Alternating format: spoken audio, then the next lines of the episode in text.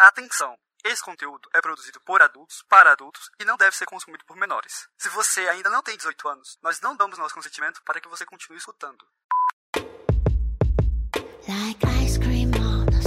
Oi, aqui é a Lênia Oada, mulher cis demissexual, dome, e hoje a minha palavra de segurança é queda, em mais de um sentido.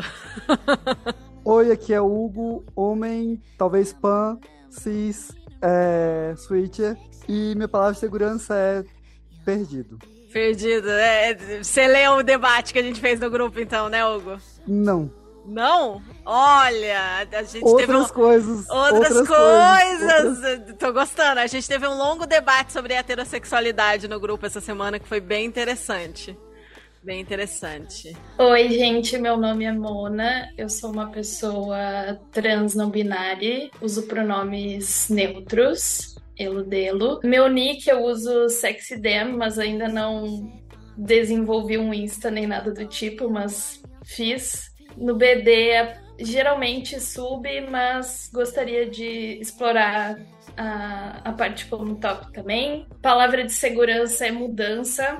É isso. Então, meu nome é Sabrina, sou mulher cis, hétero, em questionamento. Minha posição eu não sei ainda porque eu sou muito nova e a minha palavra de segurança vai ser estreia. Arrasou. Bem-vinda. Uh, bom, eu sou Harold, eu sou homem, eu sou cis, hétero e eu sou switcher. Palavra de segurança é vermelho. Oi, gente, eu sou Luoli, mulher cis em dúvida. Pan e bottom, a princípio, predominantemente, eu diria. Hoje vocês podem me chamar de ansiedade, porque eu tô uma pilha de nervos com um evento que eu vou ter mais tarde, então é isso. Uh, evento BD? Evento de trabalho? O que, que é? Não, não. É um aniversário, mas ah. é uma grande confusão não monogâmica e. Hum, acho que a gente já entendeu, já entendeu as sociedades é envolvidas. Oi, é, eu sou o El, sou um homem cis, pan, switcher. E minha palavra de segurança hoje é pai de pet, que eu tô com seis gatinhos aqui, tá difícil. Tem que dar um jeito de mostrar eles antes do final da chamada. Vou tentar. Oi, eu sou a Nath, ouvi. Uh, eu sou mulher, cis, é, demissexual. Uh, sou bottom e minha palavra de segurança de hoje é curiosa e ansiosa também. Curiosa e ansiosa. Eu perdi as conversas essa semana, eu tô tentando acompanhar aqui. você ouviu a gente falando da conversa que teve no grupo, mas você ainda não viu, é isso? Exatamente, eu tô tentando acompanhar para entender um pouquinho. entendi, entendi. Você está ouvindo Chicotadas, um podcast para debater, democratizar e humanizar o BDSM, a sexualidade e a não monogamia. E hoje é dia de mais um clube dos apoiadores, quando a gente se reúne em chamada de vídeo com quem apoia o nosso trabalho para nos conhecermos melhor. Hoje acontece o encontro do mês de novembro, que acabou sendo agora no dia 9 de dezembro por questões de agenda, final de ano, aquela loucura. E a gente está reunido para conversar sobre mais um tema das nossas vivências. O tema escolhido foi Drop Aftercare, relatos. Ada do futuro aqui para contar para vocês que no fim o episódio não foi sobre a pauta que eu acabei de mencionar, Drop Aftercare. Com as apresentações do pessoal trazendo aí questionamentos sobre orientação sexual e identidade de gênero, esse debate e reflexão acabou sendo urgente nessa chamada. Então a gente tem as apresentações dos novos apoiadores que não tinham participado numa chamada antes, e logo a gente passa a falar sobre a heterossexualidade do Hugo, um dos assuntos preferidos aí dos ouvintes e seguidores. E a conversa acabou fluindo por diferentes temas. A gente falou de heteronormatividade, monossexualidade, transexualidade, não binariedade, estruturas, privilégios, rótulos e muito mais. Foi uma troca de tema espontânea conforme a demanda de quem estava na chamada mesmo. Vocês vão notar que a gente não esgotou nenhum desses assuntos e que temos pessoas em diferentes momentos do próprio letramento sobre essas pautas abordadas participando aí da nossa chamada. Eu pensei em arquivar o episódio, não lançar, já que o resultado não ficou assim tão polido e organizado quanto poderia se todo mundo tivesse se preparado antes. Mas foram tantas colaborações válidas que podem ser importantes para quem ouvir esse episódio que eu decidi lançar ele mesmo assim. Seria muito legal se depois de ouvir esse episódio aqui, você colaborasse com o debate aí com a gente. Usa a caixinha de pergunta que tem no Spotify, os comentários lá do YouTube ou os comentários do post com a vitrine do episódio no Instagram para contar pra gente o que você achou, qual tema ficou faltando por aqui e como a gente pode voltar a abordar esses temas tão relevantes no futuro aí no Chicotadas. Eu quero dar as boas-vindas a todo mundo que tá aqui com a gente. Rain, vocês não ouviram a voz dela, mas ela tá aqui acompanhando quietinha hoje. Mona, Luoli, Wellington, Vinati, o Hugo da equipe, né? Harold e a Sabrina. É, sejam muito bem-vindos. Vocês ouviram aí os nicks e os nomes de todos. Eu vou incluir as arrobas do Insta deles na descrição do episódio aí de quem permitir. E é por causa dessas pessoas e das outras 60 que nos apoiam e acreditam no nosso trabalho que o Chicotadas pode continuar existindo. Você quer participar do encontro do próximo mês? Dá uma olhada em apoia.se barra chicotadas para entrar no grupo do Telegram, participar desses debates que a gente estava comentando.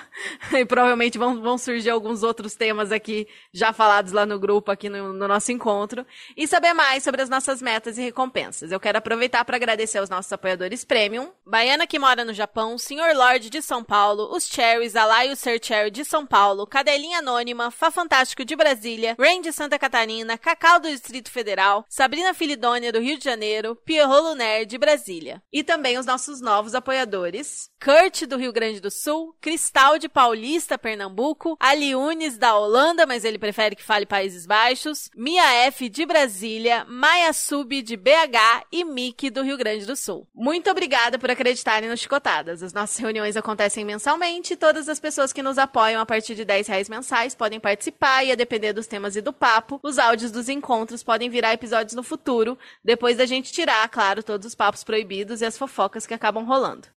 Antes da gente começar a se apresentar aqui e vocês conhecerem melhor as vozes que estão participando pela primeira vez e a gente falar do, do tema do dia, hoje é 9 de dezembro e ontem, 8 de dezembro, o Instagram do Chicotadas caiu mais uma vez. Achei que estávamos imunes a isso, porque a gente caiu feio lá em 2021, ficou umas duas semanas, três semanas sem o Instagram e aí voltou, mas dessa vez caiu de novo. Não sabemos ainda, nesse momento que o episódio está sendo gravado, o que vai acontecer. Mas provavelmente até vocês ouvirem esse daqui, ou vai ter resolvido, o Instagram vai ter voltado, assim espero, ou a gente vai estar tá com um novo Instagram. Então fiquem atentos aí se vocês ainda seguem a gente, ou se a gente mudou de arroba, para acompanhar. E eu não gostei, não, dessa coincidência da gente falar de drop, que quer dizer queda, e ter acontecido a queda no Instagram na véspera da gravação. Não estou feliz com isso. Hoje, inclusive, é um sábado. Era o dia que aconteceu o ESC, né? Que é um dos dias mais movimentados lá no Instagram do Chicotadas. Porém, não vai estar tá tendo, porque não tem Instagram. É uma pena. É só para dividir aqui com vocês o que está rolando. Ada do futuro para contar que o Instagram tá de volta, como a gente já contou nos últimos episódios. A gente ficou ficou algumas semanas fora do ar, mas conseguimos resgatar a nossa conta e agora a gente tem um Insta Backup também. Então, se você ainda não estava sabendo, se você segue só um dos nossos Instagrams, lembra de ir lá no Insta e seguir as nossas duas contas, arroba chicotadaspodcast e arroba chicotadascast, para não perder nada do que a gente posta caso isso volte a acontecer no futuro. Agora eu vou pedir para quem está participando pela primeira vez para se apresentar melhor aqui pra gente e a gente pode conversar um pouquinho aí com vocês antes de irmos para o tema do dia. Primeiro, vamos conhecer melhor Mona. Fala um pouquinho mais de você pra gente. Gente, então meu nome é Mona, eu tenho 31 anos. Atualmente eu moro em Porto Alegre, mas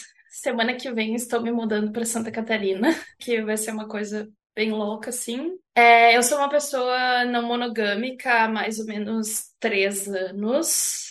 E durante tanto processo, e também mais ou menos esse tempo que eu me descobri como uma pessoa não, me entendi como uma pessoa não binária, uh, e também nesse processo todo, assim, eu também comecei a passar a me aceitar mais em relação à minha sexualidade, principalmente. E recentemente comecei a pesquisar coisas sobre o BDSM, assim, faz, sei lá, seis meses, um ano. E eu percebi, assim, até ouvindo outros podcasts, assim, ah, coisas que você, sei lá, fazia achava interessante na infância e adolescência. E eu lembro que eu brincava muito de lutinha com outras pessoas, era algo que assim que eu adorava. Eu já fiz arte marcial também e eu adorava assim quando tinha uma pessoa maior e que eu conseguia segurar e bater muito nessa pessoa do jeito, né, não tão agressivo, mas. E aí eu achei curioso que nos últimos episódios que eu ouvi que as pessoas falavam sobre primal e tal. E quando falavam sobre primal, eu nunca, tipo, não, acho que não. Mas aí eu pensei,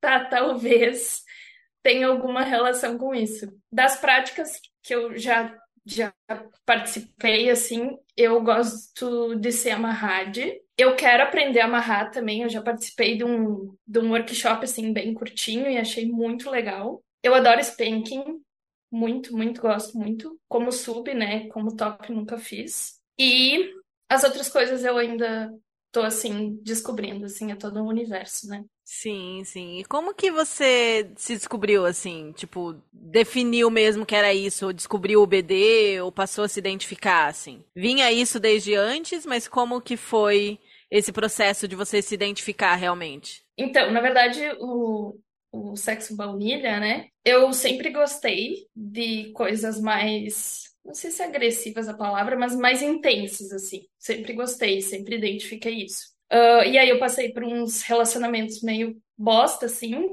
tanto com homens quanto mulheres, e sempre foi uma coisa que teve muito julgamento, assim, então eu reprimi muito isso. E aí, até que eu encontrei uma pessoa, assim, que as coisas que eu falava fechava, dava certo, a gente começou a explorar e tal, mas tudo de uma maneira, assim, mais baunilha mesmo. Aí eu não sei, eu acho que foi que eu ouvi do podcast do Chicotadas foi, se eu não me engano, foi ouvindo o Sexoterapia?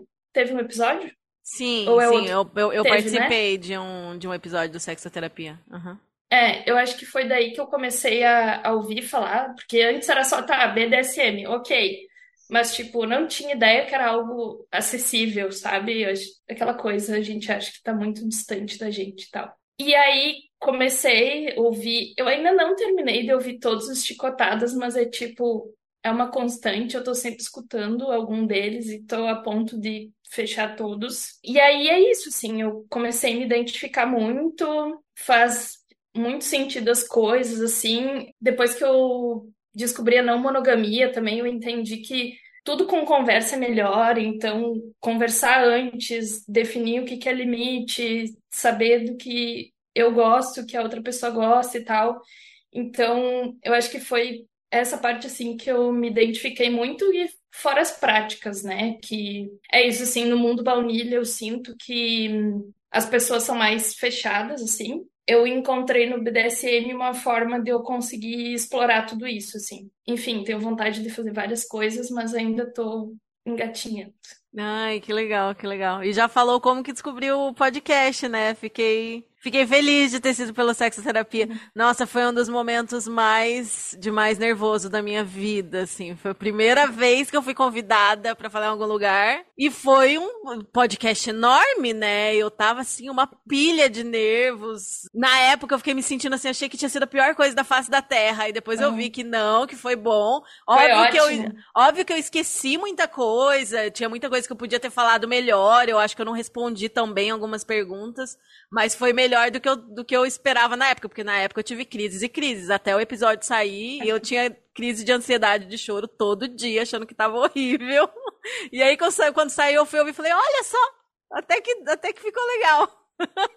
Ficou ótimo. Fico muito feliz quando vocês, quando vocês vêm por aquele episódio por ter rolado aquele convite, ter dado certo. Mona, uma dúvida se você já com algum parceiro seu já fez alguma lutinha? Ou esses dois mundos nunca se encontraram ainda? Não, porque é engraçado, porque tipo foi semana passada ou essa semana assim que me deu o estalo, que eu me lembrei disso, sabe? Sim, não, na verdade, o meu primeiro namorado, eu tinha, sei lá, 16 anos na época. A gente fazia muito lutinho assim no gramado de casa e tal, mas eu nunca me dava uma satisfação muito grande, mas eu nunca associei assim nenhuma sessão e tal e é isso assim, algo que eu descobri recentemente. Então tá aí na lista para explorar, né? Uhum. Primal Play.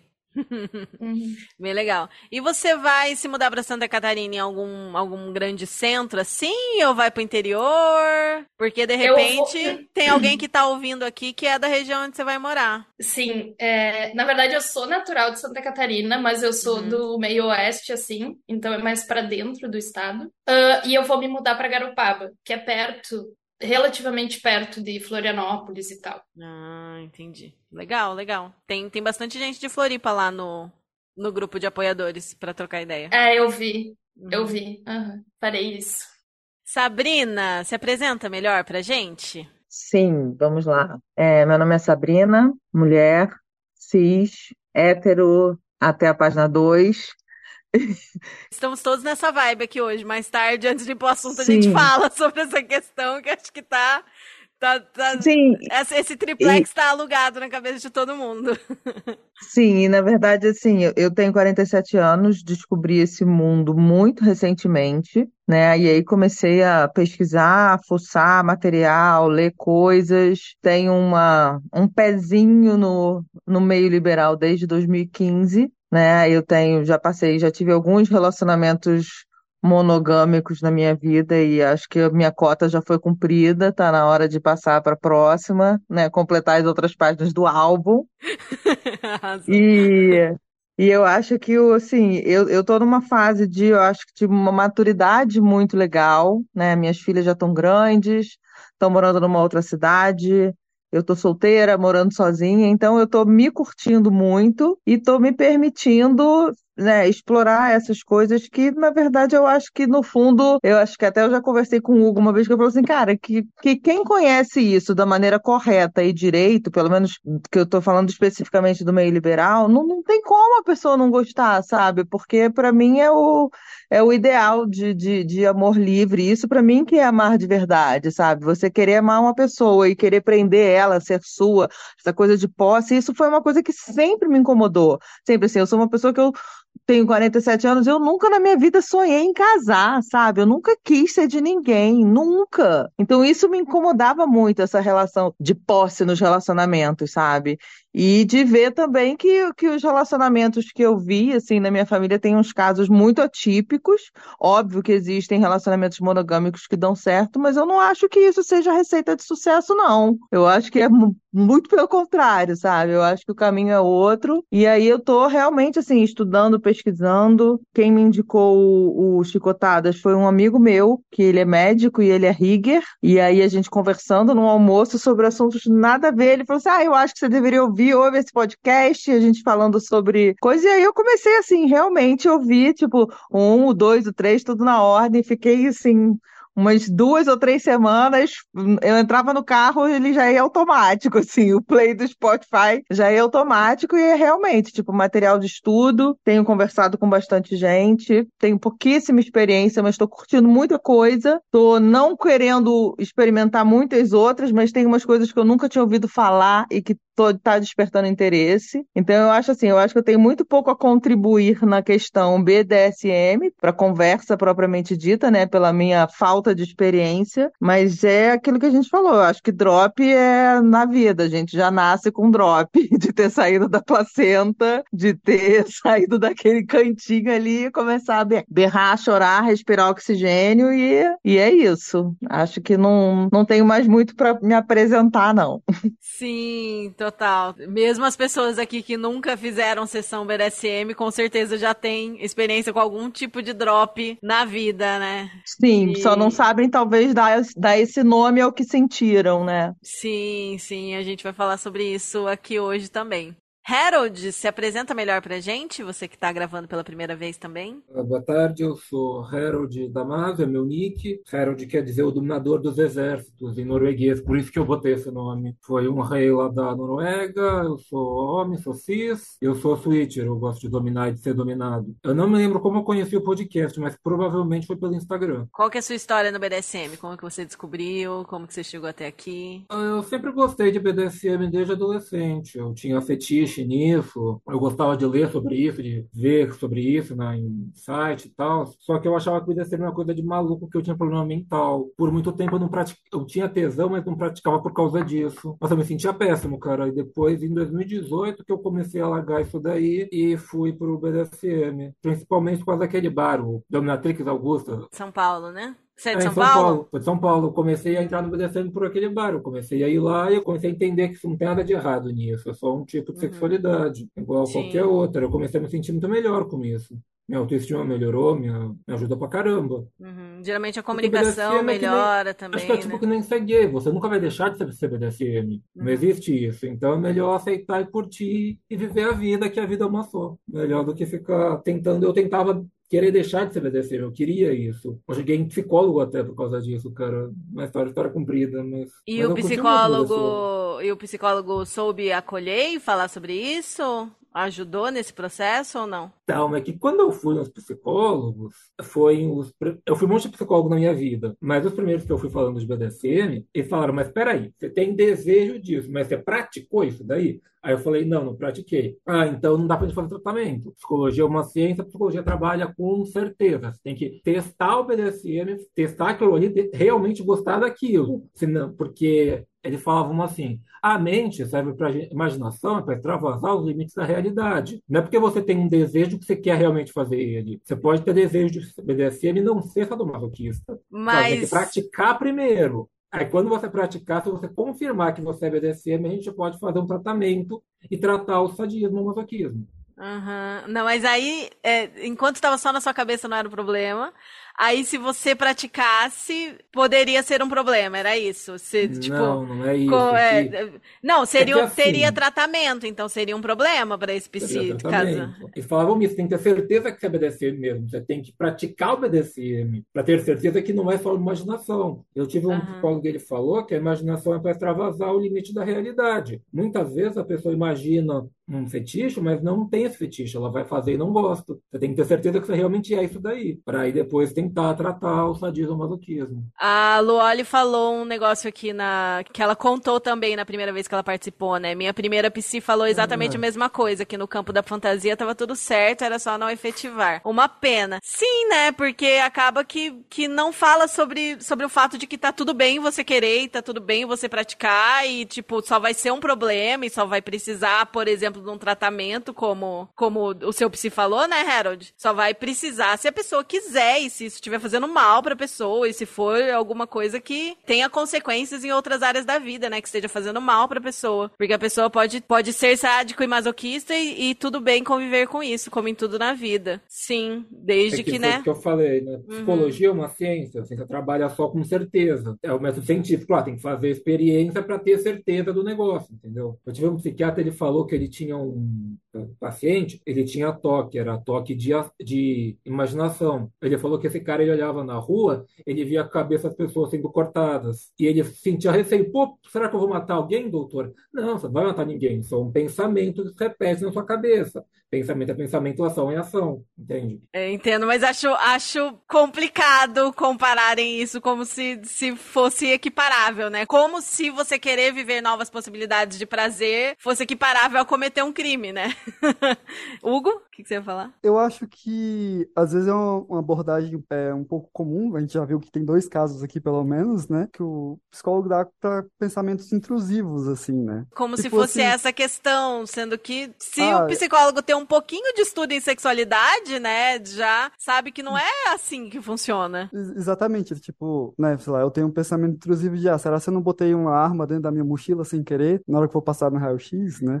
Isso é um pensamento intrusivo, isso é só da imaginação, não tem nada a ver com a realidade. Agora, querer ser amarrado no sexo, ou até mesmo transar com uma arma de brincadeira, né? Né? Eu acho que dá para problematizar um pouquinho também essa questão de precisar efetivar as coisas e tirar do campo da imaginação. Porque tem gente, por exemplo, que se entende é, homossexual antes de ter uma vivência, uma experiência, e isso não muda, assim, o fato da pessoa se conhecer e saber de si mesma. Assim como também eu acho que é possível uma pessoa ter fantasias sadomasoquistas e não querer efetivar, e mesmo assim tá dentro desse campo, ter esse interesse, porque se tá na fantasia já é um interesse, né? Então, sei lá, esse, essa coisa de precisar tirar da cabeça e colocar na prática para ser considerado real, é, não necessariamente, né? Sim, com certeza é uma abordagem a ser problematizada. Tem muitas outras coisas que a gente trata em terapia, a gente não precisa efetivamente fazer nada para levar aquilo e para conversar sobre aquilo e para abordar aquilo, né? Sabrina falou aqui no chat, né? Tem a questão da definição de fetichista também. De repente o psicólogo estava querendo confirmar que aquilo era realmente um fetiche, aí sim precisaria sair da fantasia para a prática para saber se a pessoa era realmente fetichista ou não. É, né? Porque são esses exemplos que a gente deu também, né, da questão de pode ser que seja só uma fantasia que a pessoa não quer realizar ou não vai ficar à vontade de realizar ou seja alguma coisa que pode ser comparada a pensamento intrusivo, só que quando a gente fala de desejos, de vontades, assim, dessas coisas que a gente tá falando aqui, né, são coisas que dá para efetivar de forma segura, de forma, né, consentida, saudável e tudo mais. Mas o psicólogo precisa ouvir o chicotada, sim. Quer complementar alguma coisa, Harold?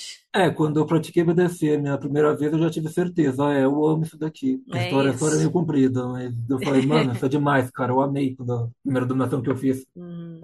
Então, agora a gente iria para o nosso tema do dia, mas assim, surgiram muitos, muitos temas aqui nessa introdução desse episódio, né, sobre sexualidade, a gente é hétero, não é hétero, todo mundo, todo mundo que se identificava como hétero tá meio pensando, será que é isso mesmo? então, vamos conversar um pouco sobre isso antes da gente ir pro tema, pro tema do dia, né, Hugo? O que que você queria falar? Exatamente. Vou pegar um pouco a questão que o, o Harold trouxe dessa, o que é só um desejo, o que é só uma fantasia, o que é um- uma vontade, porque eu venho já há algumas semanas ficando mais interessado em, em duas pessoas, em estabelecer relação com elas. Uma se coloca como é, não binário e a outra como um homem trans. Até então eu era a cota hétero do rolê e então isso já não fluía bem. A gente tá tendo estabelecendo uma relação ali de amizade, mas com segundas intenções e estamos vendo o que acontece. Por isso que eu coloquei lá no meu status que eu era talvez pan por conta dessa, dessa questão aí. Mas estou discutindo e, e, e conversando. Ainda não, não, não executei nada, mas pelo menos no mundo das ideias. É, Um hétero, exatamente, Sabrina, um hétero com vontade de fazer uns frilas. É, acho que talvez seja um hétero liberal, um heteroflex. A gente conversou exatamente sobre isso no grupo essa semana, né? Tipo, o quanto que um homem cis hétero que vai contra a heteronormatividade, que combate isso, que tá afim de desconstruir as coisas, que demonstra afeto de formas não, não normativas, que no caso do BDSM, que joga com um homem ou com pessoas que se identificam, né? Com gêneros além do feminino, que tem essa vivência, o quanto que essa pessoa é realmente heterossexual aos olhos da sociedade, né? E a gente tava conversando sobre isso e também conversando sobre essa situação. Você se relaciona com alguém e aí a pessoa se identifica como não binária ou se identifica, né, como uma pessoa trans. Se você continua se dizendo monossexual, se relacionando com uma pessoa não binária, você tá invisibilizando essa pessoa, você tá sendo violento com ela, né? Heterossexual, não monossexual. Pera, monossexual é monossexual Ah. é a pessoa que é hétero ou é homo? Ah, tá, desculpa. Tipo, eh, gosta de um gênero só, digamos assim. Se você tem uma orientação sexual que gosta de um gênero só e se relaciona com uma pessoa não binária, você tá sendo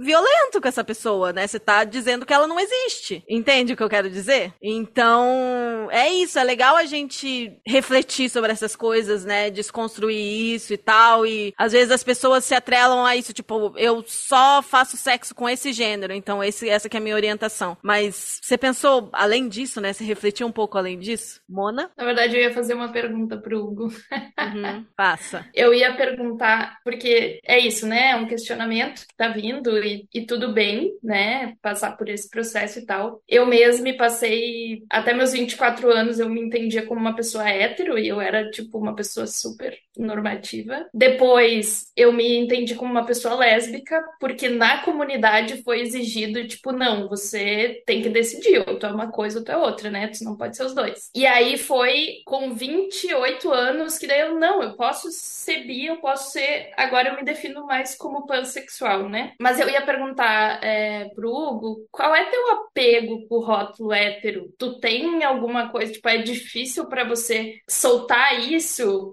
Como é que é pra ti? E tu não considera, eu não sei se tu já fez plays com pessoas não binárias e pessoas que se identificam como homens. Tu não considera isso também na tua sexualidade ou tu separa muito, tipo, sexualidade e BDSM? Pra mim a questão é de um existem duas duas, tá, são duas perguntas. Para a primeira pergunta em relação a, ao a questão do rótulo hétero, tem acho que duas duas grandes camadas. A minha pessoal de começar a ser visto de uma forma diferente ou me colocar nessa posição diferente, e a outra é adentrar um espaço na qual eu tenho muito respeito e enxergo muito a luta. Que eu não sei se eu, com todos esses privilégios que tenho e vou acabar tendo o resto da vida, sou digno e merecedor, entendeu? Tipo, porque assim, ah, agora sou pan, eu acho que tem um, um, um processo acontecendo, entendeu? E eu vejo que as pessoas batalham bastante por isso e nas nossas conversas e na nossa, por toda a violência que elas vêm passando. Mas Então, posso fazer um, um pequeno Claro. adendo sobre isso que tu falou? Eu acho que é exatamente por tu ser uma pessoa que entende e reconhece os teus privilégios que é muito forte você se colocar de uma outra maneira, entendeu? Porque você é lido socialmente com um determinado estereótipo. Se você se colocar de uma outra maneira que quebra esse estereótipo, isso é muito potente. E eu não sei, eu não te conheço pessoalmente, mas o que eu acompanho do teu trabalho e tal, eu acredito que tu é uma pessoa que, apesar de não se identificar ainda dessa maneira, se identificar como uma pessoa hétero, eu noto que você já tá dentro dessa luta, você já participa dela, entendeu? Então, É, então tem esse, essa questão ainda na, na mente. E da segunda pergunta foi. sobre se você separa sexualidade Ah. e BDSM. Então, por exemplo, para algumas plays, sim. Por exemplo, a primeira vez que eu fui suspenso foi por um, um homem e a gente tinha combinado ali de não ter nada, foi só suspensão e ok. E aí agora, né, aquela coisa que você comentou de virando a chavinha, teve uma outra pessoa que tive muita vontade de jogar e eu notava que tinha uma coisa ali mais sexual. Aí eu fiquei, não, é só porque ele é legal, não é porque ele é homem. E aí agora eu fico assim, então não era porque ele é legal, era porque o gênero talvez não importa. Eu consigo ver, existe um padrão, o padrão é mais ou menos esse, né? No meu caso, são por algo entre o masculino e o feminino. Tanto é que eu tenho essa crise, acho que a Lene, já comentei isso em al- alguns episódios, que eu gosto de mulheres com traços masculinos. Então, nas festas, na- sempre que eu, nossa, gostei dela, com certeza é lésbica, por conta desse. E aí acho que agora, reconhecendo isso, melhora, assim. Ok, esse é mais ou menos o traço que eu gosto. E eu sou a pessoa que sempre gostou de homens mais afeminados, com características mais delicadas, mais assim, tranquilo. Se for bissexual, ganha ponto. Sempre foi o meu rolê. E eu tive muita resistência pra, pra lá atrás, né? Quando eu tava no comecinho no BDSM, tive muita resistência pra abrir mão do rótulo de hétero também. Porque eu ficava tipo, não, mas eu vou criar uma ideia errada nas pessoas. Porque não é assim que funciona, né? Todas aquelas coisas que a gente fica falando pra gente mesmo. E aí, quando eu vi que eu era DM, eu falei, tá, agora faz sentido. Porque DM depende da pessoa. Vai ter pessoa que eu vou desenvolver uma conexão e eu vou querer ter esses tipos de conexões e relações com ela. Vai ter a pessoa que eu vou querer outra coisa. E por mais que, que não seja idêntico a conexão e a, a atração que eu sinto por uma pessoa ou pela outra, ainda é atração, ainda é conexão e, né, se a gente tá desconstruindo isso, se a gente tá pensando nos relacionamentos num conceito não mono, numa questão de anarquia relacional e tal, que todas as conexões importam, não sei o quê. Então por que que, que eu vou me atrelar a um, a um rótulo que tá dizendo que eu diferencio a pessoa que eu transo e a pessoa que eu só troco carinho, durmo, durmo de conchinha, bato na bunda, dou uns beijos, sabe? E quanto mais eu fui desconstruindo isso, mais foi fluindo. Então eu vejo que, tipo, a cada dia é uma coisa mais mais aberta, né? O que, sei lá, cinco, seis anos atrás eu não imaginaria, sabe? Então é muito uma coisa de ir desconstruindo e se entendendo nas relações também. Eu acho curioso, assim, que eu não sei como é pra vocês, mas pra mim, quanto mais, assim, eu vou me aprofundando nos assuntos e procurando conhecer e convivendo com outras pessoas. Por exemplo, pra mim, quando eu tive essa parte da minha vida em que eu me identificava como lésbica, quando eu voltei a sentir atração por homem, depois desse tempo, foi um bug na minha cabeça. Porque aí eu, tipo, e bem padrão, homem cis, sabe? Tipo, aí eu sou assim, Mona, o que tu tá fazendo? Tipo, poxa, tava muito engajada no rolê feminista, não sei o quê. E aí eu me vi de novo atraído por um homem. E deu puta que pariu, sabe? Tipo, não, não precisava disso, tava tudo tão certo. Mas é isso, foi um processo também, foi um rolê até eu me aceitar. E socialmente também, porque daí as pessoas, ó, tá, mas tu não se relacionava com mulher, não sei o quê. E deu, tá, mas e aí? E tipo, hoje em dia é sempre um processo, mas hoje em dia eu consigo ficar bem assim e eu desejo muita boa sorte no processo de vocês. Só avisando que Rebs já cantou ali que eu gosto de mulheres que tem cara que vão bater. Talvez seja Boa! E o Hugo também tem muito uma coisa da, da mulher autoritária, da mulher brava. Se tiver uma pegada academia, ou uma pegada militar, ou uma pegada esportes. Tipo, a, a mina que joga futebol. Te a entendo, mina que Hugo, joga... te entendo. Nossa! Teve um. A mina que. Como, qual que era o time que você trabalhava? O time de rugby? Rugby, Era? rugby, Rugby, tipo, Rugby! sabe? Eu tô com eu tô com um top de rugby, mas eu não jogo. Ah, Muito. mas ó, se você quiser, a gente arruma contato, chuteiras, tudo. Não, eu tenho, eu tenho contato. Top de Eu rugby. tenho. É, Top de Quê? rugby? O que, que é isso? A blusa que ele tá usando. É, é do Ah, time tá. de rugby que tem Mas aqui. rugby né, não tem aquela proteção que o futebol americano tem, não é? Não, não isso. tem. Não, é um É, monte de gente mas- dando porrada atrás de uma bola. É não com o corpo mesmo. É com o corpo que... mesmo. É só o Uhum. protetor bucal e alguns usam um protetor só pra capacetinho. orelha. É, basicamente Uhum. só Vai pra. ficar todo mundo se batendo e atrás da bola. Não, coisa se assim. batendo não. É, você tem que levar a bola pro outro lado. Por acaso entendi. se esbarram, por acaso. É, por acaso. Dizem, tem um ditado que fala, né, que o, alguma coisa que quando os homens queriam um contato físico, eles iam pro rugby, em paralelo com a guerra, porque era guerra, porque se odiavam, mas quando os homens queriam demonstrar amor, eles iam jogar rug- rugby, porque é isso, é tipo um monte de homem abraçado no campo. Gente, eu vou precisar sair. O papo tá muito bom, mas tem um negócio importante aqui.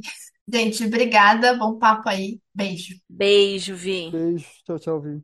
Quem mais quer, quer fazer adendo sobre esse, sobre esse tema? O El tá podendo falar que comentou algumas coisas ali no, no chat, não consegui É, eu ler. tô, é que eu nunca sei a hora certa de, de falar. Não, acho que a primeira coisa, Hugo, eu, eu acho que eu passei por questionamentos parecidos com você e tive resistências parecidas, pelo menos em partes, pelo que eu vi você falar agora. Eu comentei lá no grupo que eu relacionei com uma pessoa não binária e eh, a gente sempre conversava muito sobre isso, assim, né? Sobre esse, esse assunto. E aí, entre as conversas e estudos e leituras e experiência, eu fui entendendo que, assim, é, tipo, de fato, não dá pra eu falar que eu sou hétero mais, né? Primeiro porque eu tô me relacionando com uma pessoa é, não binária e depois de um tempo, eu não sei se desbloqueou alguma coisa na minha cabeça, igual a Mona falou, não sei se talvez era algum apego a- ao rótulo, talvez, sabe, a caixinha, mas depois de um tempo, a gente já nem tava mais se relacionando afetivamente, assim, mas eu lembro que eu tinha ido numa peça de teatro e eu me peguei me sentindo atraído por um cara, assim, e aí eu fiquei, ok, isso é novo,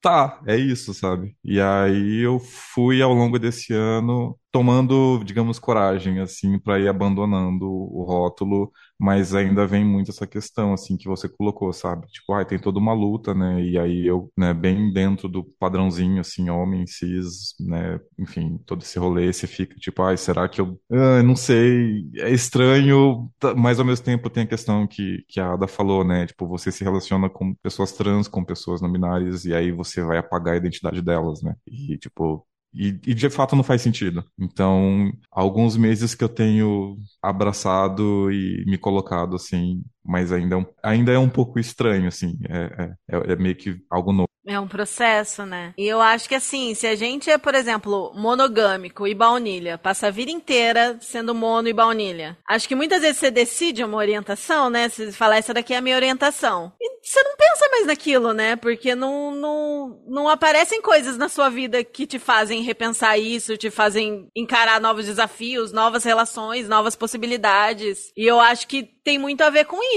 Se eu não tivesse encontrado a não monogamia e o BDSM na minha vida, eu ia, né, 100% hétero, até hoje. E eu pensar hoje em dia eu me identificar como hétero não faz o menor sentido. Mas talvez se eu fosse baunilha e monogâmica, seria o que eu seria, sabe? Então, eu, eu, eu já não penso tanto assim. Eu acho que, assim, pelo que eu já vivi de relacionamentos monogâmicos, eu acho que tudo que aconteceu só me fez parar para olhar justamente para questionar essa minha opção, sabe? Que na verdade foi, não foi uma opção, foi uma coisa que simplesmente aconteceu. É claro que se eu tivesse mais jovem, tido interesse por mulheres ou, né, por outros outros formatos relacionais, eu acredito que eu não tivesse problema nenhum na família que eu vivi, mas a minha geração, uma geração que foi criada muito só com esses dois rótulos, sabe? Que não existia outra coisa além disso. E eu acho que eu, eu, eu hoje em dia, eu acho que desde que, sei lá, acho que há uns 10 anos mais ou menos, eu me coloco numa forma assim, quase que um transtorno opositor, sabe? Que a pessoa fala assim: ah, não, mas você gosta de homens assim assado. Aí às vezes eu faço questão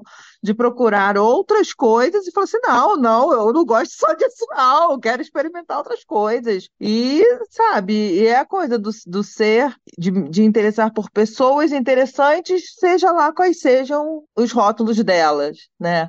Eu tenho um pouco de implicância com rótulo, mas isso para tudo, assim, eu não, não gosto de rotular, porque eu acho que a gente, que eu acho que nós somos seres humanos que acordamos diferentes todos os dias, né? Então você se rotular, você se encaixa num padrão e num formato que você, ah, não, então se eu sou isso, eu tenho que fazer isto sempre, todos os dias da minha vida. Não, você um dia pode acordar querendo fazer outra coisa e tudo bem, né? Então, assim, eu acho que é só essa, essa questão da, de um pouco de fluidez e normalização disso, normalização de um dia querer uma coisa, de outro dia querer outra, e de poder estar neste lugar e buscar o seu lugar de conforto ou buscar a sua tribo, seja ela qual for né? E seja qual for a criação que você teve, né? Tirando paradigmas e culpas e rótulos religiosos ou o que quer que seja, eu acho que a evolução natural do ser humano é, é isso, né? É encontrar as suas tribos. Eu posso estar muito feliz hoje numa tribo e cansar daquilo e querer mudar e querer experimentar outras coisas e tudo bem, né? Desde que isso seja feito de uma maneira correta e sem quebrar nenhum, nenhuma regra, sem cometer nenhum crime, né? E sem machucar ninguém, eu acho que é isso. É que essa fluidez é muito tranquila e fácil para algumas pessoas e para outras é todo um processo de sofrimento de sair dessa rigidez e entender as coisas de uma Sim, forma mas diferente, é isso que eu tô né? te falando, é uma questão de exigência própria de rótulo. Eu não faço questão de ter um rótulo, sabe? Eu sou uma pessoa que eu não. Eu, eu nem posso dizer que eu já experimentei tanta coisa assim, não, mas eu estou muito aberta e- em não me rotular, sabe? Em, em permitir que coisas aconteçam desde que eu acho ok que aconteçam, desde que eu esteja recebendo bem. Beleza, eu tô afim, ótimo. Se eu não tô afim, péssimo. E, e vida que segue, sabe? Uma coisa de, de opção mesmo. Mas isso eu, eu sei que tem um- uma gente muito jovem, assim. Eu até quando comecei a ouvir o podcast, eu falei assim, cara, é muito maneiro é, eu, nessa altura da vida que eu tô, me permitir aprender muitas coisas com a galera jovem, sabe? Eu tenho muita humi- humildade de, de me permitir isso, porque, né, vocês nasceram num, em outra geração, em, num mundo que isso era muito mais discutido, muito mais permitido, muito mais ok falar sobre isso, e isso é incrível. Então, assim, eu tenho que aprender com vocês sim, sabe? Um monte de rótulos que eu, que eu não sabia nem que existia, que hoje em dia eu peguei pra mim, né? O anarquismo relacional é um deles. Eu não, eu não quero rótulo, eu não quero formato engessado, eu não quero ser obrigada a nada, eu não quero assinar um contrato com ninguém para o resto da vida. Não quero. Eu acho que seria muito maravilhoso, assim, se a gente não precisasse se rotular e tal. Mas o, o que eu vejo às vezes, assim, e estando muito presente, assim, na luta de pessoas trans e pessoas travestis, é que, na verdade, algumas pessoas acabam utilizando é, do rótulo cis hétero para manter privilégio. Isso é uma coisa que acontece e, na verdade, é bem custoso, assim, para pessoas trans conseguir é, um espaço na sociedade, um espaço que seja respeitado, tão respeitado quanto pessoas cis. E dentro disso também essa questão de, de identidade, de questões sexuais, elas meio que se entrelaçam, né? Porque a partir do momento que tu começa a questionar uma coisa, tu questiona outra,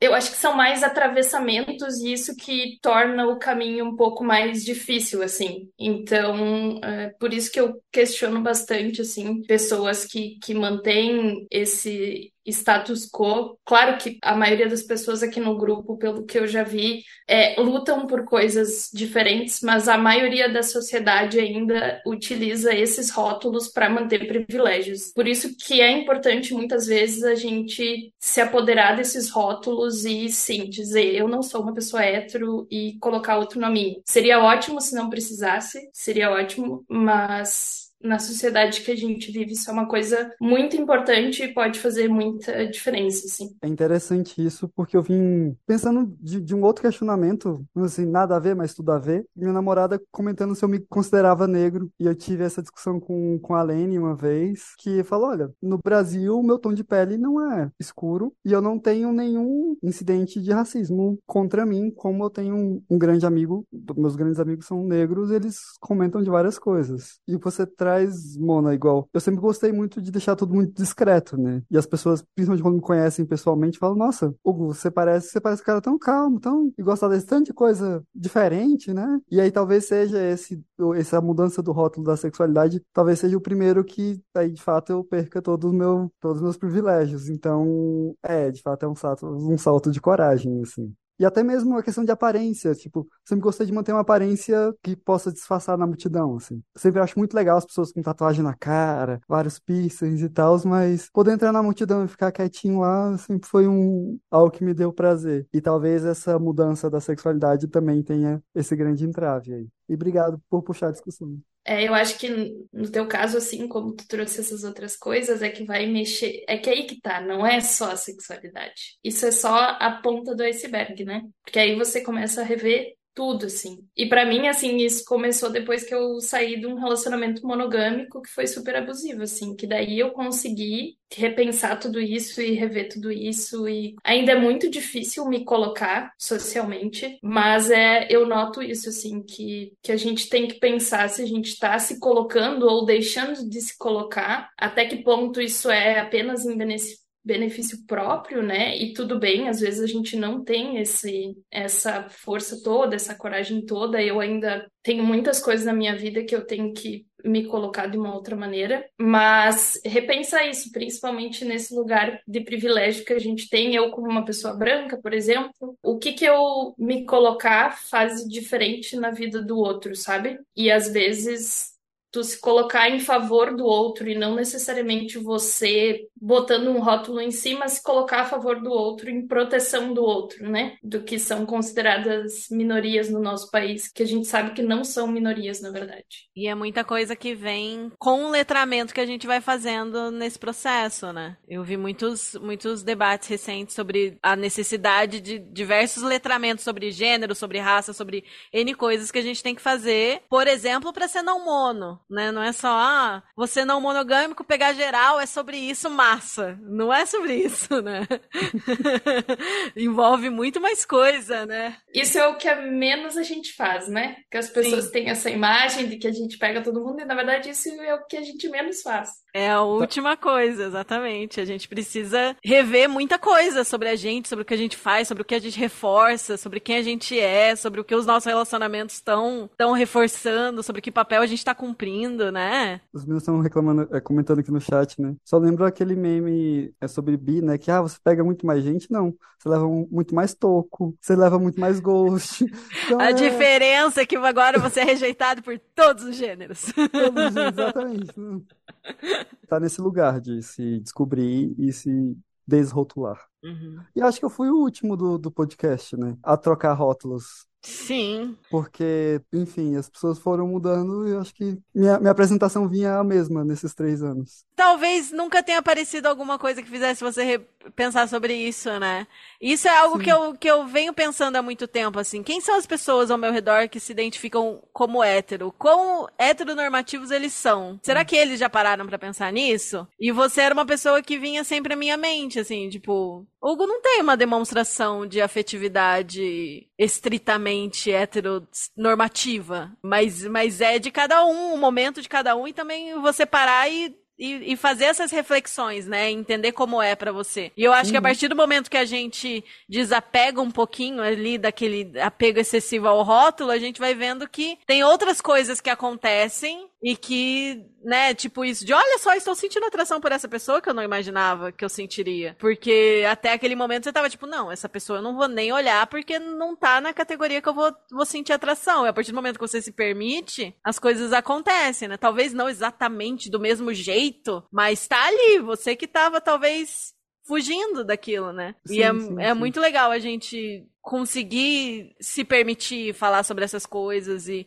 e estudar a respeito, entender que vai além, né? Com certeza. E eu acho que temos um episódio, não sei como estamos de gravação.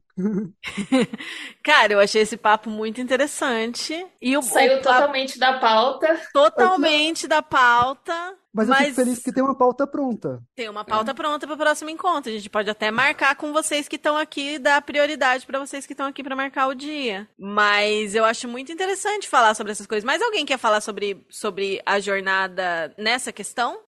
Rebs, É. quer falar um pouco sobre, sobre heteronormatividade, rótulos, orient... É, se apresenta pra gente, vai. Eu dou essa colher de chá de você entrar no meio da gravação. E, e olá, meu nome é Rebeca, pode me chamar de Reb, sou não binário e sou switcher. Minha palavra de segurança hoje é atraso, mas tudo bem. Ah, Confundiu os horários, né? Sim, nossa, muito. O típico TDAH, né? É o dia a dia do TDAH, não tem jeito. Heteronormatividade. Eu gostei muito que vocês trouxeram a parte dos, dos rótulos, porque eu sempre fui muito, muito pilhada em não querer rótulos também. Até descobri que, por mais que na época onde eu me entendia como mulher, ou todo mundo me entendia como mulher, é, eu tinha meus privilégios por estar dentro desse rótulo. Mulher, cis, hétero, branca. Eventualmente eu percebi que se eu saísse deles, quando eu, quando eu saio deles, tipo, eu, eu, eu perco. Mas também eu não sou reconhecida. Nem como, por exemplo, não binário. Eu não sou nem reconhecida como homem, nem como mulher. A- As pessoas ficam simplesmente. Já cansei de sair com pessoas também que saíam comigo como mulher. Não era nem homem, nem era mulher, não era mais ou menos, sabe? A pessoa ali colocava uma, uma roupa que elas queriam em mim, e é isso. E aí, começa a confundir tudo quando você começa a questionar rótulos. Aí tem o negócio da bissexualidade, da pansexualidade, e aí você não tem, você não tem mais rótulo e tem todos ao mesmo tempo e não tem nenhum, e aí você fica, legal, o que que eu faço? E eu acho que essas coisas da passabilidade, por exemplo, nos ambientes que você vai, é muito complicado. É, a maior parte dos lugares que eu vou hoje em dia sabem do meu gênero. Eu já fiz o papel de militar, é, sabem da minha sexualidade, mas mesmo assim parece que no dia a dia deles, foda-se, desculpa usar palavrão, mas não, não faz, sabe? Porque eles têm, a maior parte, todos são cis e héteros, não todos, mas pra eles não é uma luta, sabe? Eles não tiveram que parar eventualmente na vida deles e desconstruir tudo que construíram em cima deles. Por exemplo, eu me descobri não binário aos 27. E até antes disso, eu não me considerava como adulto, porque para ser um adulto, eu achava que eu tinha que ser uma mulher. Como eu não me considerava nem uma mulher, nem um homem, então eu não era um adulto. Então a minha cabeça ainda era eu estou muito infantil, eu não, eu não cresci, eu não mereço ser adulto, eu não consegui evoluir, ou eu não consegui ter, esse, ter tudo isso que as pessoas da minha idade têm. E aí, a partir do momento que eu descobri a não binariedade, onde eu sempre fui, desde criança, aí fiquei, putz,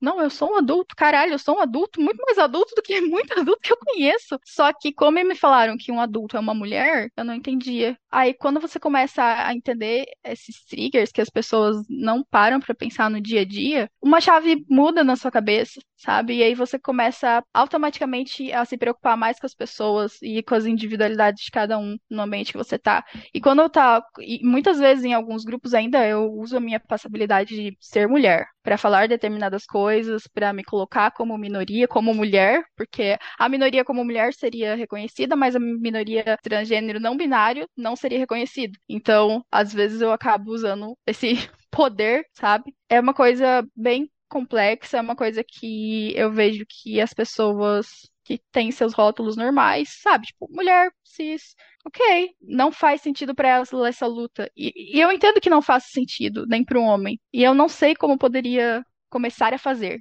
sinceramente. Porque é uma coisa que é intrínseco, né? É só não é intrínseco pra gente, porque eventualmente a gente parou pra refletir sobre isso. Ninguém para pra refletir, nossa, será que eu sou mulher mesmo? Não, ela só é. Tipo, colocaram aquilo pra ela e fez, fez, fez sentido. E o rótulo pra gente, como vocês estavam falando, eu sempre vivi não querendo ter rótulos, porque eventualmente eu descobri que eu não queria aqueles rótulos. Não porque os rótulos não são importantes. Porque muitas vezes eu bato o pé e falo, não, eu sou não binário. Não, obrigado. Eu não uso pronome neutro. É, aliás, usa qualquer pronome para mim. Não, não ligo. Mas os rótulos também são importantes para minoria. E quando você não é, não faz parte de uma minoria, é fácil falar que, tipo, a não usar os rótulos. E eu entendo. É uma, eu acho que eu, eu, eu, eu fiz isso e é uma maneira de você querer lutar e tentar se entender pelas, pelas outras causas, sabe?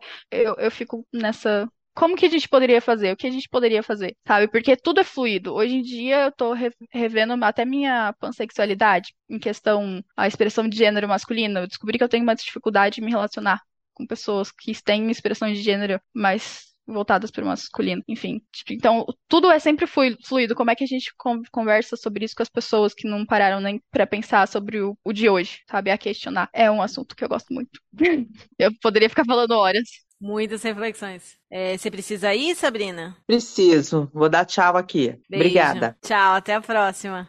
Mona? Me identifico muito, Rebs, com o que tu falou desse negócio de não se sentir uma pessoa adulta. Nossa, muito, muito isso. E eu acho que é bem complexo isso também da questão de. Porque eu nunca tinha parado para pensar nisso também, nem na questão da, da identidade, nem questão de sexualidade, né? E aí a gente passa por coisas na vida e eu acho que isso que faz questionar. Mas eu acho que no caso de pessoas cis, no geral, assim, vivendo em sociedade, eu noto muito que quando você começa a conviver com pessoas cis, e no caso o meu círculo era todo cis antes de eu me entender como uma pessoa não binária, eu acho que a gente trazer essas pautas, querendo ou não, a gente tá militando o tempo todo, a gente não tem paz, a gente não tem um minuto de paz. Mas eu acho que, tipo, ah, olha que massa esse grupo aqui, a gente poder falar abertamente sobre isso e as pessoas procurarem compreender o que que acontece, por que que isso é tão importante pra gente.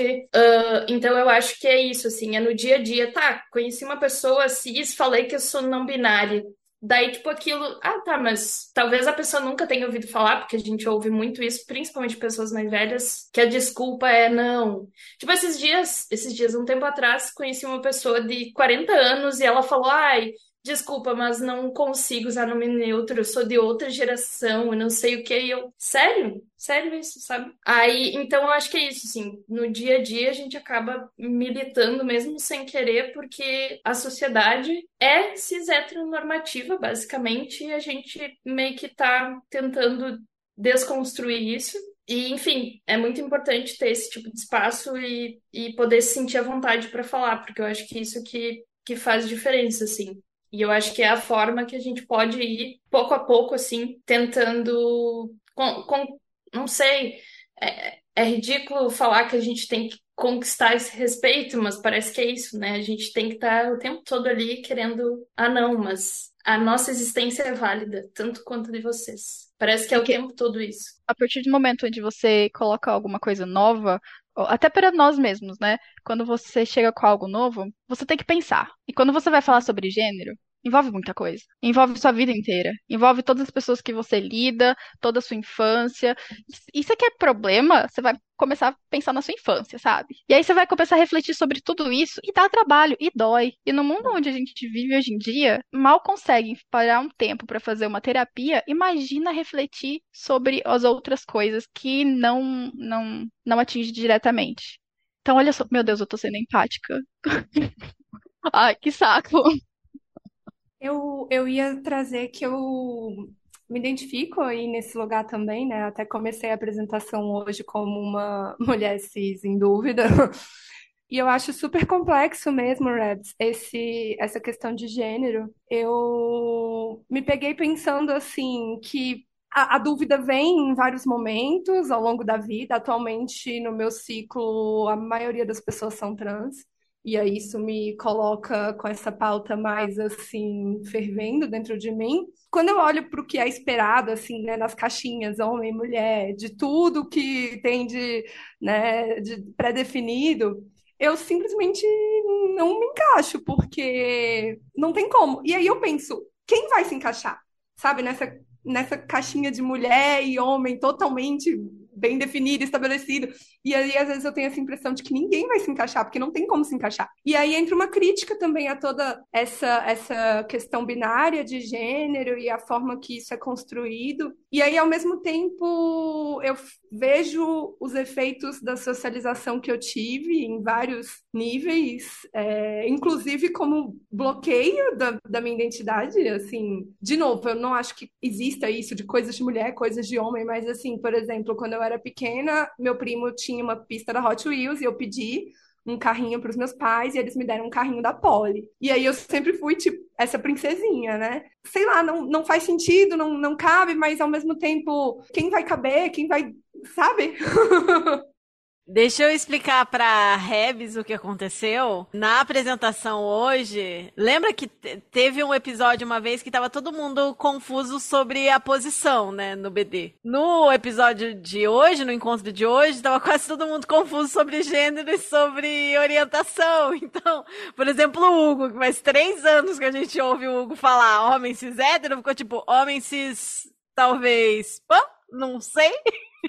e aí a gente, tipo, nossa, esse, essa, essa reflexão tá urgente mesmo, né? E Dá ainda... pra colocar nas realizações de final do ano. É reflexão do. Sim, sim. Refletir sobre o meu gênero e a minha orientação esse ano. é, uma coisa que uma, uma vez que você começa a pensar sobre, eu acho que nunca mais para. A cada pessoa que você conhece, diferente ou que você se abre, você começa a refletir. Eu tenho um puta preconceito com homem, em geral. E eu não gosto quando eu gosto de homem. Eu não gosto. Tadinho do El. Eu, eu vivo falando isso pra ele. Mas não gosto, não gosto que eu gosto. Eu tenho uma cota, sabe? Eu espero que essa cota fique cada vez menor. Mas às vezes acontece. E aí a gente faz o quê? Não dá para escolher, né? Mas eu acho que é fluido. Dependendo das pessoas que você conhece, você começa a refletir. E uma vez que você começa a refletir, não para, eu acho. Pelo menos comigo é assim. Eu acho que é quase uma coisa natural. A gente vai questionando em diferentes ordens, né? Mas assim, é, a sexualidade em si, a, a orientação, a identidade identidade de gênero, a monogamia e todas essas estruturas que estão, de certa forma, conectadas. E uma vez que você questiona um, parece que todos os outros vão caindo em sequência, assim. Simplesmente não, não faz sentido mais. Como um castelo de cartas. Vai tudo despencando. Poético poético, mas sim. Mas eu acho que também tem um ponto de a pessoa às vezes estar tá com necessidade de pensar em outros pontos da vida. Ou não tá preparado para aquilo, ou tá olhando para outro, outro lado, assim. Sim. Com certeza, eu acho que cada um tem seu tempo, né? Cada um tem sim, um momento para fazer essa reflexão, não dá pra gente obrigar ninguém a nada. Inclusive, eu conheço pessoas que talvez se elas pararem para pensar, elas seriam não binárias, só que elas estão num momento assim, tipo, gênero ainda não é um assunto da minha terapia. Não vou falar sobre isso agora, eu tenho outras coisas da frente. Um dia eu levo isso pra terapia, um dia eu falo sobre isso, mas deixa eu resolver o que é mais urgente primeiro. Sabe assim? Tipo, deixa eu guardar isso numa gavetinha, daqui um tempinho eu abro ela. Porque, né, são coisas e coisas para você pensar e, enfim, cada um tem seu processo, seu tempo, né? Com certeza. Eu acho que é isso que vem acontecendo. Então é que assim, realmente o rótulo é uma coisa que às vezes é meio complicado, o gênero, se for pensar, não tem sentido. Mas não tem como deixar de ter o rótulo, pelo menos por enquanto, porque tem a política desiguais para os desiguais, entende?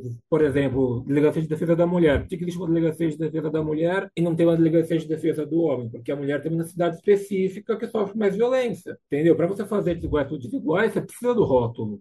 Você precisa identificar, peraí, essa classe aqui ela tem essa necessidade, essa aqui não tem, essa aqui eu vou ajudar nesse sentido, essa aqui eu não vou ajudar nesse sentido. Tipo, mulher cis e homem trans é uma necessidade que é questão do aborto, a mulher já não passa por isso. Então, o rótulo acaba sendo necessário para fazer essa política de desiguais para desiguais, entende? Ele é meio chato, mas acaba precisando dele, pelo menos por enquanto. Futuramente pode ser abolido, mas por enquanto, infelizmente, acaba acontecendo, entende? Onde quer chegar. Sim, é, entendo, porém, eu não acho assim, ó. Eu, pelo menos, não tenho essa visão de que em algum momento a gente vai conseguir abrir mão do rótulo, porque a gente vive numa sociedade que é binarista.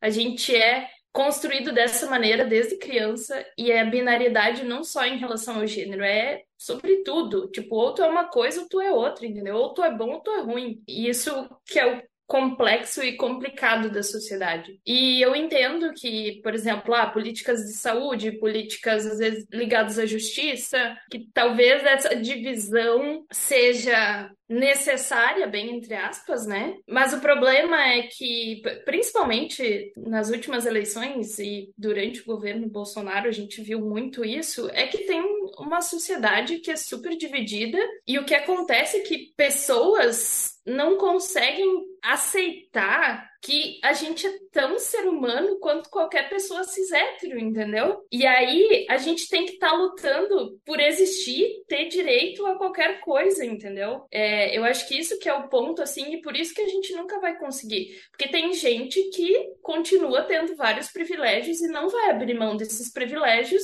e vai continuar usando esses rótulos para se colocar como mais importante ou mais, sei lá, na sociedade. Não, mas quando eu disse deixar de existir rótulo, eu quis dizer, tipo, daqui a 100, 200 anos, entende? Será que daqui a muito tempo poderia ser possível? Você acha que é possível uma cidade sem rótulo? Ainda que seja daqui a 100 anos e tal? Não, há quantos anos a gente tem o rótulo? Tipo, há quantos anos a sociedade é dividida entre isso é coisa de mulher, isso é coisa de homem, saiu disso, não existe. Bom, quando aí eu não sei, teria que historiografar. Milhares e é milhares, e milhares e é. milhares. E outra coisa, o, o, o capitalismo ele se se usa disso, entendeu? É, tipo, agora, por exemplo, não, agora a gente aceita pessoas trans porque, na verdade, virou um outro nicho de mercado. Esse produto aqui, ele tem um arco-íris. Esse produto aqui é rosa e azul, então ele é para pessoas trans, entendeu? Então, ah, é muito complicado. Assim, não defendendo rótulos mas eu entendo que a gente é, entende o mundo através de classificações. E eu acho que parte da comunicação é ajudada para isso. Pelo menos era assim que eu pensava os rótulos no BDSM. Quando eu perguntava, sei lá, se, ah, você é top ou bottom ou switcher, mas eu não sei se para gênero isso faz sentido. Pesquisando nas internets de algumas coisas, sei lá, eu descobri que tem sociedades que tinham quatro tipos de gênero. Sim, então... em, em povos é. indígenas tem bastante relatos de tipo terceiro gênero ou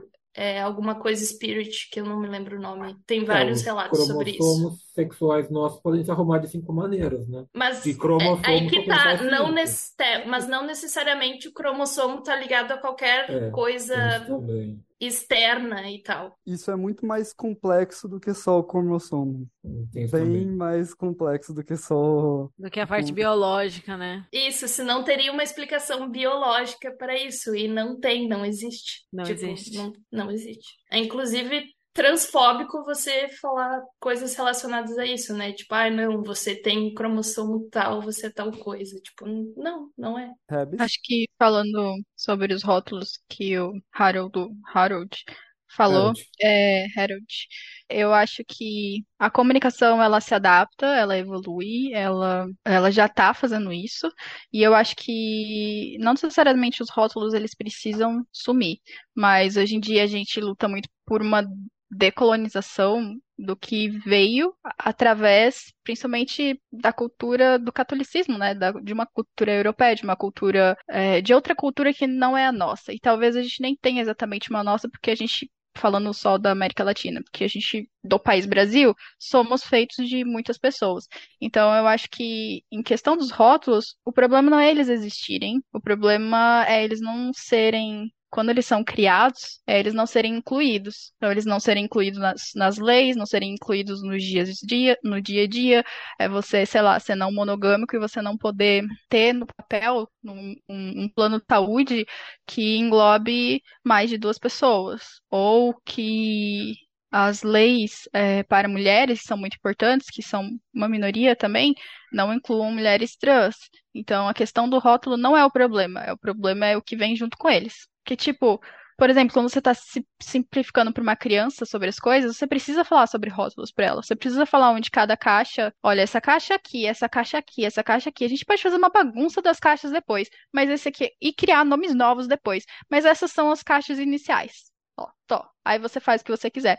Então, eu acho que é abrir espaço para essa mudança e se adequar a ela, sabe? De forma, como você falou, legislativa mesmo. Ter esse espaço. E daqui, falando de 100, 200 anos, na realidade é muito pouco. É muito, muito pouco mesmo. Não, vai ter muita pouca mudança em relação a isso. Por mais que o que a gente, todas as conquistas que a gente teve foi de agora, foi num curto espaço de tempo. Se a gente for ver da história inteira, é um período muito pequeno. Então, não precisa lutar contra os rótulos, só a, incluir eles e entender o que eles significam, eu acredito. Eu acho que o problema é a segregação que vem a partir dos rótulos, né? Eu acho que se fossem rótulos que tivessem o mesmo valor, seria mais tranquilo, né? E é isso que E a a gente de busca, poder, na né? verdade.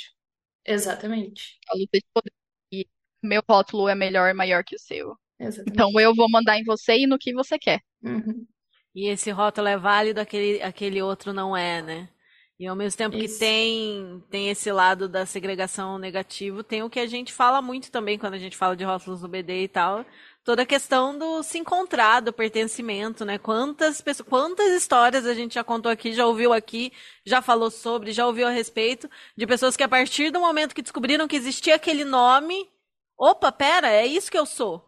E até aquele momento não sabia que aquilo existia, que aquilo era uma possibilidade, que aquilo era normal, que aquilo podia existir, né? Então, tem muitos fatores e muitos lados pra gente observar nesse debate, né? Eu acho que falando politicamente ainda, ah, por exemplo, no Brasil a gente tem o censo, né? Aí eles gostam de usar esses dados também, por exemplo, ah, a população trans é, sei lá, é só 1% da, da comunidade, por que que a gente vai criar ah, programas e leis específicas para essa população, quando na verdade, na verdade, esse número é bem maior, só que é de um jeito que não é bem feito para a gente não poder aparecer, para a gente não conseguir ter esses direitos assegurados, né? Que a justificativa é que é uma população muito pequena e não justifica ter alguma alteração de, de conduta específica por conta desse número tão pequeno dessa população, né? O Sim, censo que, difícil. que apareceu aqui em casa nem perguntou se tinha. Tem outras opções além de homem e mulher, sabe? Ou é homem ou é mulher. Mas aqui na minha cidade tem uma UBS, né, uma UPA, digamos assim, um centro de saúde só para atendimento trans. Eu não sei como é o atendimento, mas eu sei que surgiu há pouco tempo. Sim, aqui em Porto Alegre tem um ambulatório trans, funciona super, eu, o pessoal é super acolhedor, ah, inclusive ah, o pessoal que faz hormonização recebe tranquilamente ali, tudo disponível, eles oferecem acompanhamento de saúde que eles chamam saúde da família, né? Que daí é uma equipe multidisciplinar. E eu vi recentemente que tem alguns outros UBSs em bairros que também já estão com um ambulatório trans em horário específico para atendimento da população. Então achei bem interessante também. Alguém quer falar mais alguma coisa sobre esse tema? Conclusão, considerações finais? Se questione aí, passa. Conclusão que a gente não esqueceu de falar de drop. Esqueceu de falar aftercare, essa é a conclusão. A conclusão é que não há conclusão, apenas vamos respeitar os coleguinhas. E conversar a respeito, né? Estudar, entender, consumir mais conteúdo sobre isso. Que com certeza é um debate que não acaba tão cedo, né? Não, não para, que a gente precisa continuar tendo em vários espaços, com diferentes pessoas, conversar sobre isso. Não é porque você vai estudar que tem que ser uma ameaça a você, né? Não é Verdade. porque você vai ler sobre não binaridade que você tem que ser um não binário. Verdade. Que você se identifica, o que você tá mais feliz, o que faz sentido pra você, tá tudo certo. Gente, esse episódio aqui, eu não sei o que ele vai virar. Porque assim, a gente tinha uma pauta pra falar sobre drop e aftercare, mas esse assunto deu pano pra manga e foi muito interessante fazer esse debate, ouvir a opinião de todo mundo, conversar mais profundamente sobre isso, que foram questões que foram trazidas por quem tava aqui mesmo, né, por todos os questionamentos aí na, na apresentação, o debate recente que a gente teve no grupo do Telegram. Então, assim, eu acho que esse episódio de hoje eu vou encerrar por aqui, essa gravação e esse encontro a gente encerra por aqui. Guarda essa pauta pro nosso próximo encontro de apoiadores. No próximo a gente fica na pauta, a gente promete, tá? Voltem aqui mês que vem. Vamos marcar mais um aqui, a gente vê se a gente marca esse mês ainda ou deixa pro próximo mês. Perdão pra quem estava esperando uma coisa e aconteceu outra. Mas ainda teremos essa pauta porque é bem interessante pra gente falar sobre esse assunto.